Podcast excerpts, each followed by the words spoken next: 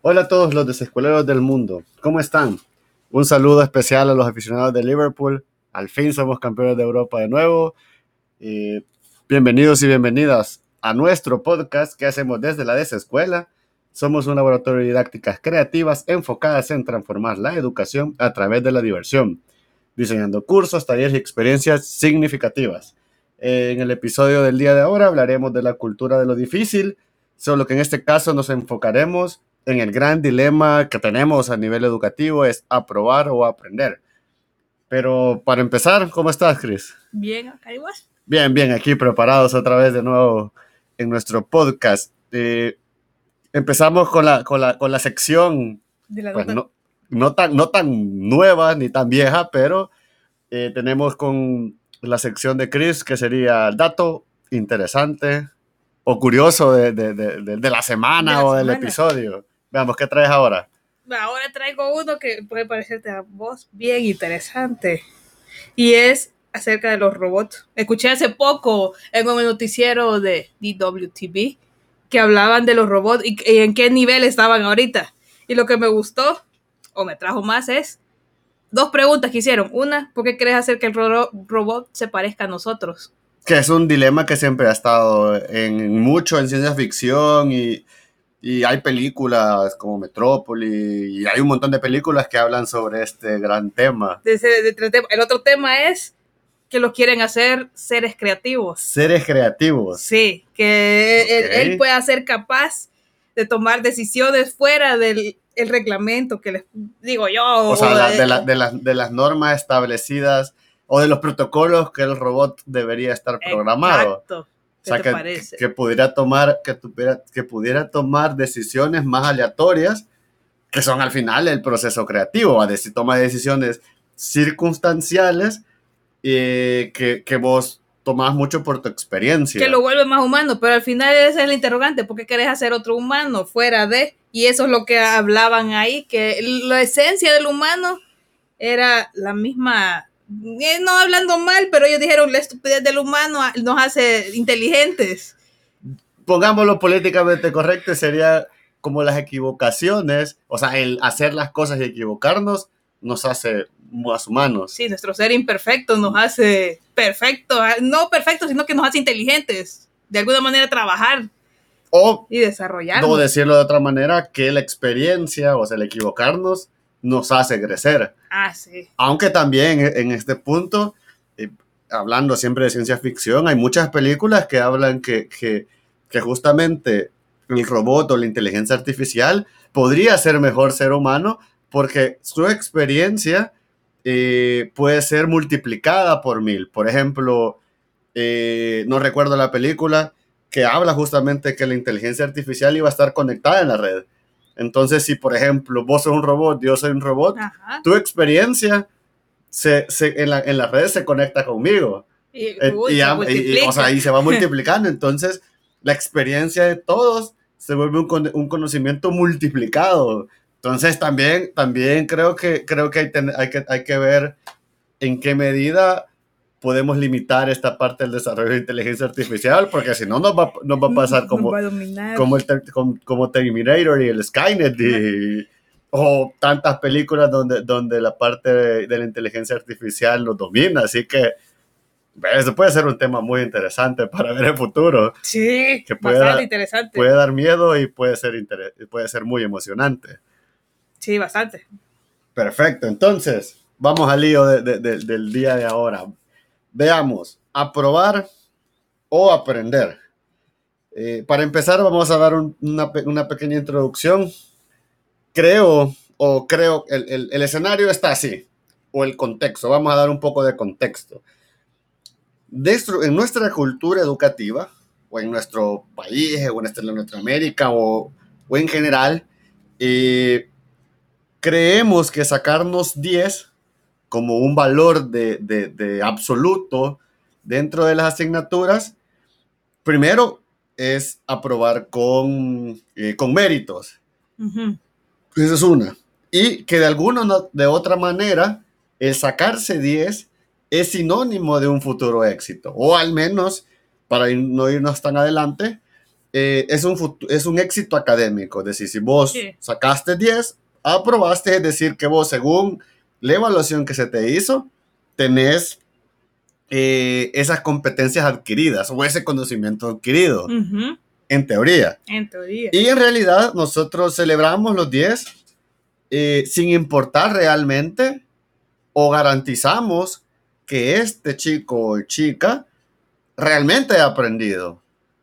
Sí. O sea, él puede tener 10, pero ¿qué te garantiza que él haya aprendido? Entonces, eh, en este caso, creo que uno, nuestro sistema valora mucho el examen como resultado de medición del aprendizaje como tal. el número, entonces. El número como, ajá, el número, o sea, es decir, yo soy, yo soy 10, en teoría, según nuestro sistema cuantitativo, Sí. sé Sí. o conozco del tema. Soy seis. Si sos, si no has reprobado, probablemente, pues no, no sepas. Ajá. O, o lo que se te preguntó, no, no, no, no lo conoces. Sí. Entonces, ese es un, ese, ese es un parámetro. Eh, esto nos, nos genera dos universos grandes.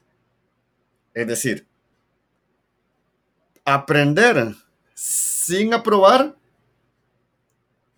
qué malo tiene dentro de nuestro sistema. Nuestro sistema dice que está mal, pero en la práctica Sí. es malo. Y el otro escenario es aprobar o sacarse 10 sin aprender puede ser realmente dentro de estos dos escenarios el peor de los escenarios. ¿Qué pensás vos?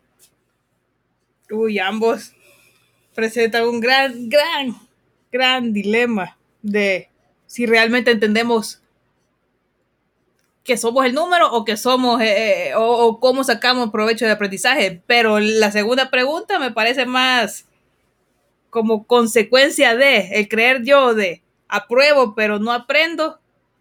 ¿A, a qué me lleva eso a, a mi vida futura? Claro, y es que si nos enfocamos desde el punto de vista que de lo que debería ser lo la filosofía principal de la educación, que es enseñarte para la vida, es decir, vos estás haciendo, vos estás estudiando una carrera para ejercerla durante tu día a día. Entonces, si vos aprendés, no, más bien, si vos aprobás sin aprender, significa que tu ejercicio profesional, de alguna u otra manera, va a ser deficiente Sí, si lo ponemos en este ideal de la universidad o, o- o de la academia y de la academia salís a la realidad, que realmente muchos se quejan de que la universidad no les da un montón de conocimiento, pero es que la universidad te tiene que dar herramientas para aprender, para seguir ese después. para seguir aprendiendo. Entonces, eh, obviamente también eh, eh, tenemos que entender qué queremos como estudiante. ¿Qué quisieras vos como estudiante? ¿O qué buscas vos como estudiante? Primero te voy a responder qué preferiría yo antes de responderte qué, qué prefer- o sea, qué preferiría yo en el momento de aprender. En ese sentido, yo diría, en exámenes y en el colegio recuerdo que era aprender o aprobar, ponía en prioridad aprobar.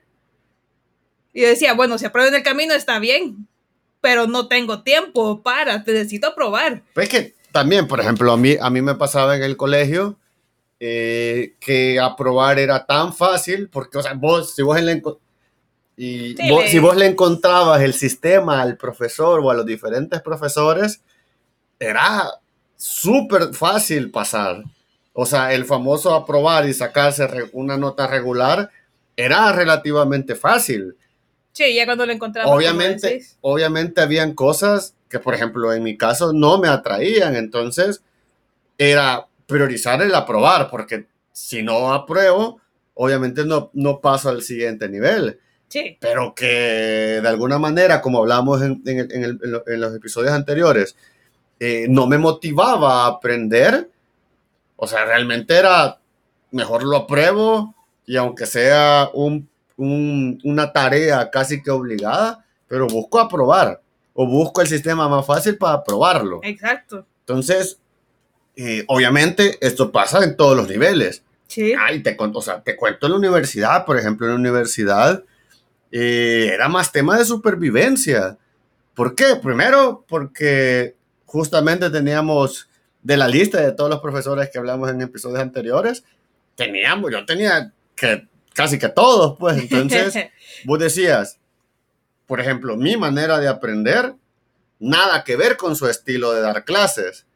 Y, ahí te Y entonces, obviamente, el choque tendría, o sea, la- eh, el choque es fuerte y tendría que ser al revés. El docente se tiene que acoplar a Ay. cómo, a cómo, a cómo el estudiante aprende.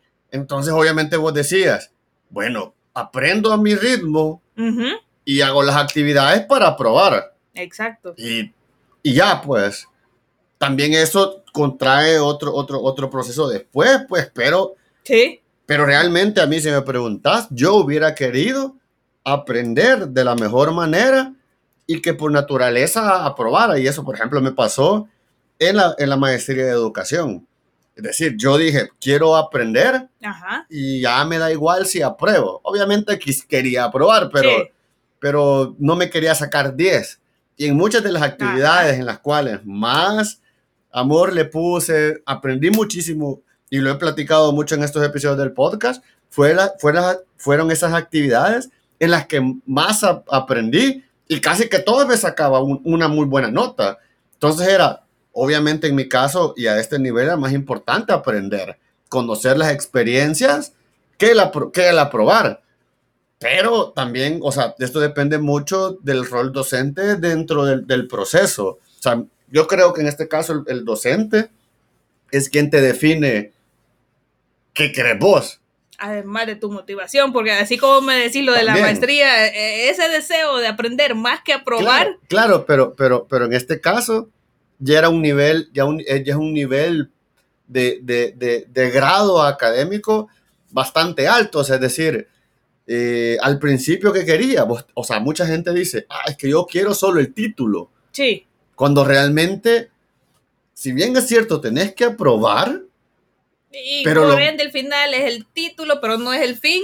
pero ajá, o sea, es parte de, de, de, de, de este proceso, justamente como decís, pero yo creo que tenés que aprobar y es importante porque así es nuestro sistema, Ujú. pero si no aprendes, salí y empezás a decir un, o sea, empezás como tu vida profesional o sos de estos profesionales que, que vos hablas con ellos y la mitad de lo que dicen no tiene nada que ver con la con realidad las- profesional. con, la, con, con la- ajá, con un pensamiento estructurado de un profesional. O como te comentaba, en- como los que mencionan de, ah, no pasé la prueba de la empresa tal, o me reprobaron y no sé por qué, y luego dicen, mira, a esta persona le falta todavía educación, y vos decís, "Ah, yo estudié y tengo el mismo título que la otra persona, ¿por qué no valgo igual? Claro, y es que si nos medimos con título, o sea, todos deberíamos de ser iguales. Ajá, Pero una de las cosas que se está haciendo en la vida profesional actual y en la vida laboral es que ya no te miden por el título, sino que te miden por tus competencias, por lo que vos haces. sí. Entonces, y si en este caso el dilema se vuelve es más importante aprender que aprobar, aunque tengas que aprobar porque el sistema Lo te lo requiere. obliga. O sea, es decir, vos tenés, o sea, yo puedo aprender relativamente bien, pero necesito el 6 o el 7 para aprobar. Sí, para tener algo que la institución respalde, porque no respalda. No, más que, más que la institución, sea, es un reglamento en el cual, según nuestro sistema numérico de evaluación, Ujú. vos del 0 al 10, 10 como cu- cuando sabes todas las competencias, objetivos que se cumplen en la asignatura o en este caso la carrera, Ujú. 7 como el mínimo técnico de lo que vos, de lo que podés saber o conocer para ejercer la profesión. De ahí para abajo, según, según nuestras leyes, Sí. no sabes. Sí, Entonces, realmente sí, así eh, lo establece. O sea, entonces, si nos ponemos en este punto, es decir, yo preferiría sacar 6 pasar lo, lo más rosado posible, pero aprender increíblemente, porque al final de mi vida laboral, en mi empresa o en mis ideas, va a, pre- va- va a prevalecer este conocimiento que aprendí. O sea, Sí. esta práctica, este aprendizaje significativo del, del día a día, más que mi 10 en la universidad. Y al menos, al menos en mi, en mi caso, la gente cree que yo soy súper 10, pero yo me empecé a sacar 10 hasta la segunda maestría. De ahí era, siempre he sido de 7 u 8. A mí me O sea, pasaba decir- la inversa. O es decir, un conocimiento intermedio, pues. O No, sea, pero has ido perfeccionando y disfrutando el conocimiento. Por- Pero si te cuento mi experiencia, la inversa, digo que ahorita en la maestría, como decir, yo prefiero el 6, pero sé que ese 6 lo he hecho con todo el aprendizaje que he hecho antes del 10, porque sé que me costó llegar a ese punto. Y sé que a medida voy avanzando, no solo tengo 6, voy ya llegando a las notas que me dicen, ah, sí, ya entendiste mejor el tema. Claro, y al final lo que te queda es el aprendizaje. Sí, que O sea, si a mí me preguntas cuánto saqué en las materias, o sea, en la universidad, medio me acuerdo de algunas. Ponele, tengo cum de 7.5 en la universidad. Y la gente podría, hey, pero es que, sí, pero es que es lo que había, al que había que sobrevivir. Y eso es. O sea, si hablamos de evaluación, incluso, por ejemplo, eh, yo, mi PAES es desastrosa. Y esto, y esto va a ser un tema del podcast futuro, de cómo estas evaluaciones o cómo el 10 en exámenes tan estándares como la PAES dejan a muchas personas con otros aprendizajes o otras maneras de pensar más creativas y menos lógica matemática y, Y de demás, memoria. y de memoria fuera, fuera, fuera de nuestro sistema. O sea, para mí, o sea, más bien, para el sistema, yo soy un estudiante mediocre que no, que pasó, bueno, ni pasé la PAES. Y la, y, y- y la gente, y la gente siempre, yo siempre que le digo esto, no me lo cree. Le digo, mira, es que realmente yo soy súper malo con los números. O sea, me cue- o sea, me tengo que estar súper concentrado. Soy malo para, o sea, para los datos. Pero a mí, Ajá. háblame de, de, de pensamiento, de lógica, razonamiento, de razonamiento, o sea, de, na- de nada, de nada, de uno más uno es dos. De uno más uno, tal vez es tres, y, y ese tres empezarlo a razonar. Entonces, creo que nuestro, o sea, esta cultura de lo, de lo difícil que hemos estado hablando nos lleva a ciertos extremos y a, a ver como, como elitista o, o como o como este grupo de, de, de, de saberlo todos a, a los que sacan 10. Sí, Y realmente a mí la vida, por ejemplo, me ha enseñado a nivel académico que rara vez eh, el 10, como está acostumbrado tanto al éxito, le cuesta superarse. Cambio uno que sí. como lo, lo- le, le van pegando ahí de un lado, lado a otro, de un lado a otro, las experiencias te, va- te, va- te van formando mejor. Sí, Enton- porque tenés de aprendizaje de, de caídas. Y eso, ahí te quiero compartir mi experiencia, porque cuando salí de ciertos exámenes que sacaba 10, 10, 10, y que uno no dice, ah, sí, solo 10 saco, sino que cuando llegué al trabajo, y en el trabajo no te dan 10, ni siquiera te dicen, ah, de vez en cuando te dicen, está bien, está mal.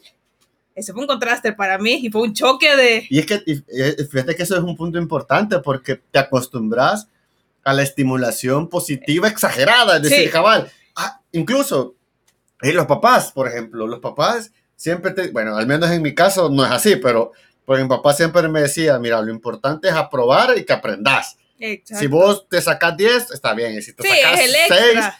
no, o sea, no me importa, lo importante es que le hagas caso al sistema y que vayas pasando la materia y Sí. que aprendas. Pero, por ejemplo, hay papás, eh, y lo puedes ver en varios puntos. Uno, por ejemplo, si lo vemos en el fútbol, el niño chiquito tiene que ser el goleador, tiene que ser la estrella. Si no mete gol, Sí, es malo. Si no se saca 10, es malo. sí. Entonces vos en tu cabecita, esas estimulaciones, cuando llegas a la vida de verdad, a la vida real, que no hay ese tipo de Sí, estimulaciones. te, te dan un choque. A mí me dio O- un choque. o sea, de- por ejemplo, nosotros cuando entregamos proyectos de diseño, el cliente te dice, está bien, pero, pero no es 10, es no es 7, es no es una, 8. es más una, satisf- una satisfacción personal Exacto. que logramos lo que queríamos. Sí, Y, y- y eso también creo que es un grave, un grave problema de nosotros como docentes. El Que- acostumbrar que a los acos- 10 a los que, que, estudiantes. que, que a veces eh, llevarlos como en este tipo de evaluaciones, a veces no, no los estamos preparando para la vida real. Sí, para recibir el 6. Por eso te digo, la maestría me ha gustado por eso, porque el 6 me está acostumbrando a... Y como ya tuve la experiencia de trabajo, me acostumbro más a entender que así es la, la realidad.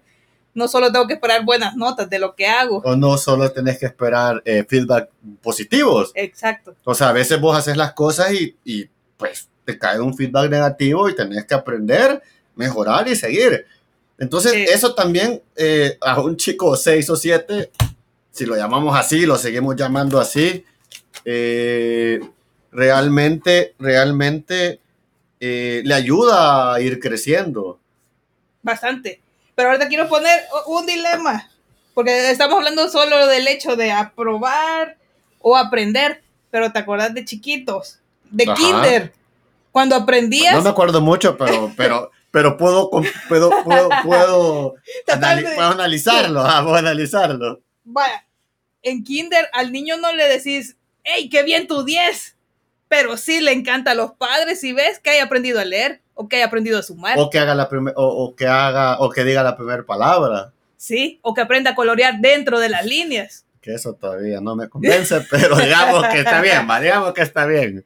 pero no celebras los números. En, en las primeras etapas, vaya, en los primeros años no le celebras 10 porque ni siquiera el niño entiende el número.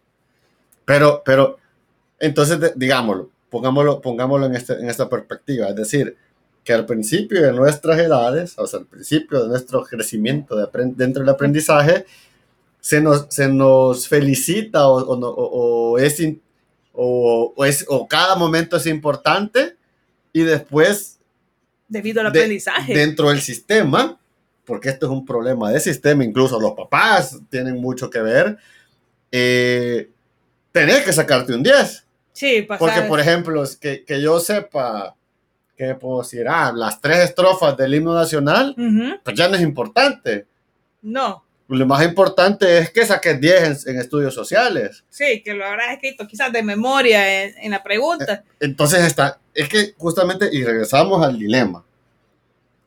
¿Qué es más importante? ¿Que el chico saque 10 o, por ejemplo, sepa eh, los temas del por qué empezó nuestra guerra civil?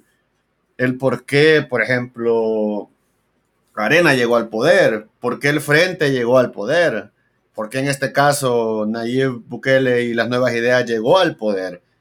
Pues hay, un, hay, hay una historia social intrínseca que viene de- desde los periodos de, de, eh, las... eh, estos son los militares, las... Eh, pero no es la oligarquía. no, no, no, no, la- las, las dictaduras Ah. militares. Esa la palabra siempre se me olvida. Las dictaduras militares y que ha habido una historia de 100 años. Sí, Pero, de, o sea, si el chico saca 10 y no entiende eso, no entiende el por qué mataron a Roque Dalton o el por qué mataron a, a los jesuitas, por ejemplo. o por qué los dos, todos los partidos se pelean o hay confrontación. Claro, o sea, ese contexto, si lo- el chico no sabe y saca 10, o sea, no estamos haciendo nada. para- Tenemos a un 10 ¿Qué? un chico 10 que, que pues no sé, no sé para qué nos va a servir. Sí, ¿qué está haciendo realmente Pero, pero, dentro de la sociedad? pero, pero, o sea, como docente, ¿cómo lo ve? O sea, ¿qué quisieras vos que pasara? Yo eh, el principal que quisiera es, es ver el aprendizaje en el otro. O sea, al ser yo guía del otro, ver que el otro crezca y que pueda ya desenvolverse con lo que aprendió. Eh, eh, para mí eso eh, es lo, lo- como la meta clave. Es decir, mira, yo creo, mira, si lo, lo ponemos desde el punto de vista, tenemos que aprender para la vida. Entonces Sí. tenemos que enseñarles, transmitirles eh, estas experiencias para, le- para que les sirvan en la vida. Sí, Si, si logras eso, naturalmente aprobar viene en segundo plano, y, eh, segundo plano perdón, y se va a dar. sí, Y te garantizas que el chico aprenda. sí. Y creo que el aprender sin aprobar nos está generando una cultura de mediocridad increíblemente mala. Es decir, tenemos un montón de profesionales que tenemos, todos tenemos el mismo título de las mismas universidades, pero que ellos, esa mediocridad está reduciendo la calidad de nuestros profesionales. es decir, la gente dice, ay, es que hay profesionales haciendo eh, subempleos, por ejemplo. O, ok, hay que analizar si este profesional tiene las competencias necesarias. Primero, también hay que ver si el puesto que este eh, profesional que está haciendo el subempleo está ocupado por alguien que llegó por amiguismo, por lo que querás, y que realmente no tiene las capacidades para, hacer esa actividad. Entonces, obviamente, el que está bien preparado no, no, no, no tiene las, las oportunidades para entrar. Entonces, se te vuelve que, que tenés una cantidad de profesionales y no tenés realmente eh, medido la calidad de estos profesionales. Porque hay muchas universidades que, o sea, vos puedes pasar por el proceso universitario, pero no realmente no te garantiza que realmente que seas un profesional como tal. Decir, tu pensamiento sea crítico, que tu, tu análisis eh, en la parte de diseño sea altamente creativo. O sea, no. O sea, a veces yo escucho a profesionales recién graduados y realmente me da miedo de lo que estamos haciendo. De lo que, de lo que, está, de lo que estamos produciendo. Porque al final es un círculo vicioso de que la gente se acostumbra a aprender, a probar sin aprender. Sin aprender. Porque según ellos lo, lo importante es el título, cuando realmente el, el, título no es lo importante. Pero ese ya es un problema. yo creo que es un problema cultural. Sí. O sea, creo, puede ser que, que, que que sea un tema de percepción, de que creemos todavía que, que, que, el profesionalismo nos puede, nos puede llevar a otro nivel. Pero es que el profesionalismo no es el título, sino el profesionalismo es cómo actúas y eso lo aprendes en el día a día. ¿Y crees que el docente pudiera cambiar esa perspectiva del estudiante? Porque si los padres vinieran y dijeran eso, yo, creo yo, yo, creo que sí, porque el docente es la de las primeras imágenes a nivel profesional que vos tenés sea, por ejemplo, yo, tengo, yo tuve un montón de, de docentes que te lo juro, y esto no es por ser mala onda, porque son dos cosas diferentes, pero a nivel profesional, yo no quiero ser como ellos. Porque, o sea, no, y aquí puede hacer el contraste, no es como mi papá me enseñó a ser profesional, ni ser humano, y tenerlos como guías en la universidad, como facilitadores del conocimiento, me, me, me, me parece eh, eh, mal una, una broma de mal gusto. Y que sigan, y que sigan, sigan, sigan creando y formando profesionales de como a mí me crearon. O sea, es decir, hay jóvenes ahorita actualmente en la universidad que están pensando que es mejor es aprobar que aprender, que aprender, porque lo más importante es el título, el grado académico.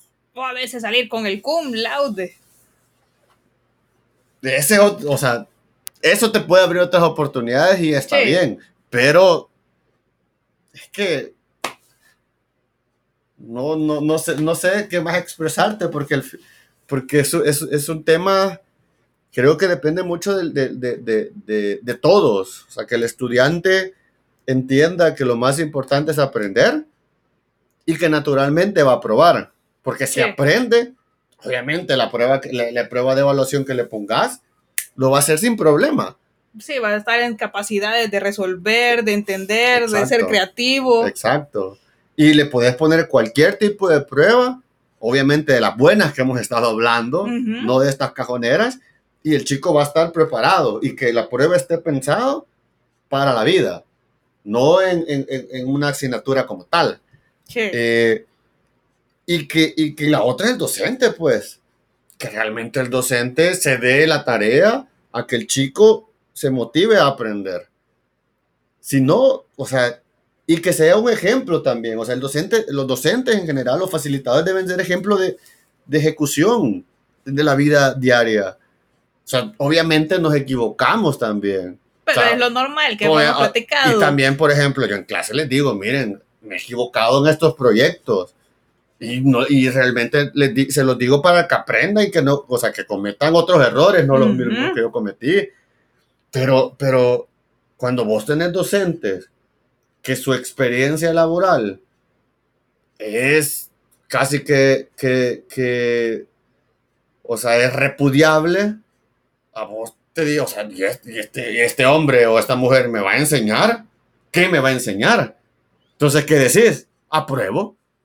Sí. En cambio, si vos tenés a un facilitador que te motive, que de alguna otra manera eh, esté ahí luchando en su día a día profesional y que, y que tenga un ejercicio profesional eh, interesante, el chico de alguna también le va a interesar, pues. Entonces va a decir, este es mi rol a seguir. Pero si no tenemos ese rol a seguir, estamos haciendo un montón de cosas mal, pues. Sí, pero aquí está la otra pregunta para vos, porque estamos hablando estudiante, docente. El docente puede ser el no inspirador, pero que te obliga a, a solo a probar. Pero vos, como estudiante razonador, llegaste a ese punto. Pero hay estudiantes que no van a llegar a ese punto. Claro, por eso, por eso es importante el rol docente.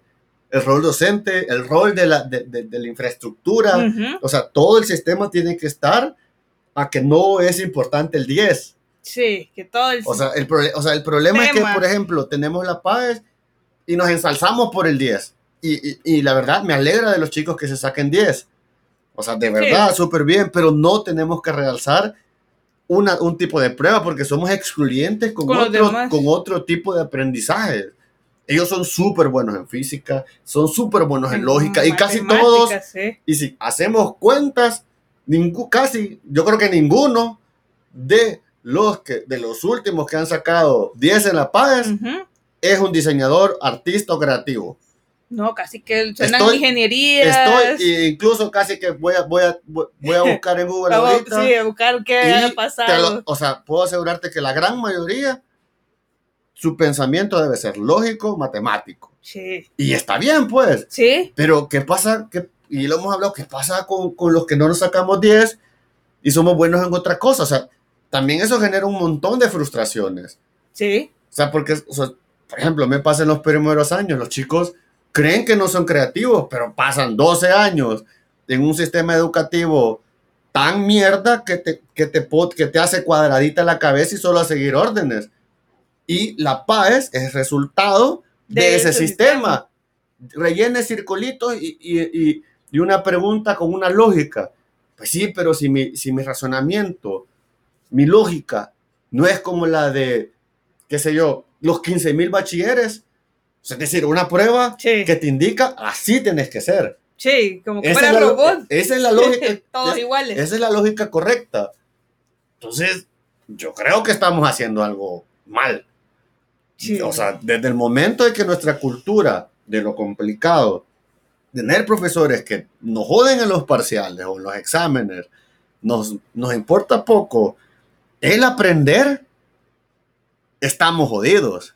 Porque realmente el proceso de aprendizaje debería de empezar tanto por la motivación del estudiante, y si no tiene la motivación del estudiante, que el docente de alguna otra manera motive a este chico.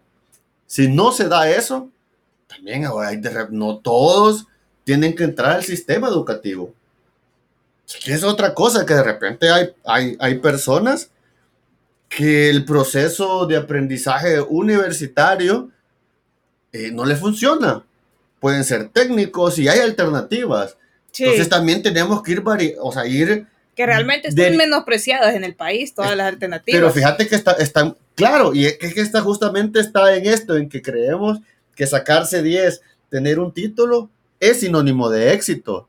y todos entonces- tenemos que tener título. y todos ahora. tenemos título, entonces eso nos genera a la cultura de, de la mediocridad profesional.